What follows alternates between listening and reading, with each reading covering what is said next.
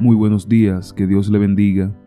Hoy tenemos el devocional titulado El Creador de la Fe.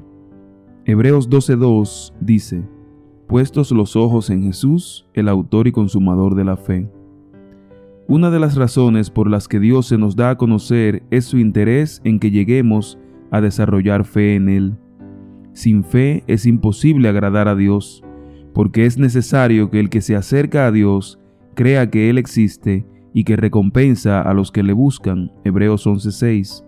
Como ves, agradar a Dios no es cuestión de buenas intenciones, es cuestión de fe. Esto significa que es posible que estemos en la iglesia tratando de hacer cosas para agradar a Dios, sin entender que si lo que hacemos no es resultado de una experiencia de fe, no agradará al Señor. Pero nuestro Dios no nos ha dejado solos en el desarrollo de la fe. Por el contrario, Él ha tomado este asunto bajo su control personalmente. Él es quien crea nuestra fe. Él es la fuente, el autor, el fundador de la fe que tenemos.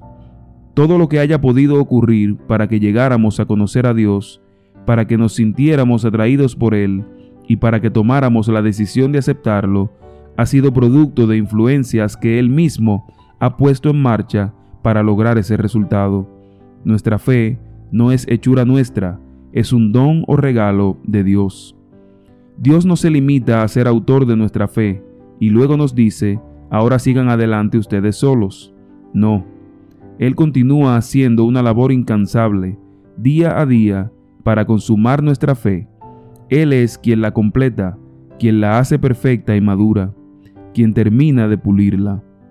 Él fortalece, renueva, mantiene, defiende, acrecienta nuestra fe. Dios sabe que después que lo aceptamos a Él, llegan momentos a nuestras vidas que ponen a prueba nuestra entrega. ¿Qué hacer entonces? Para esos momentos precisamente creó la fe. Dios te invita a tener fe en Él y te ayuda a lograrlo.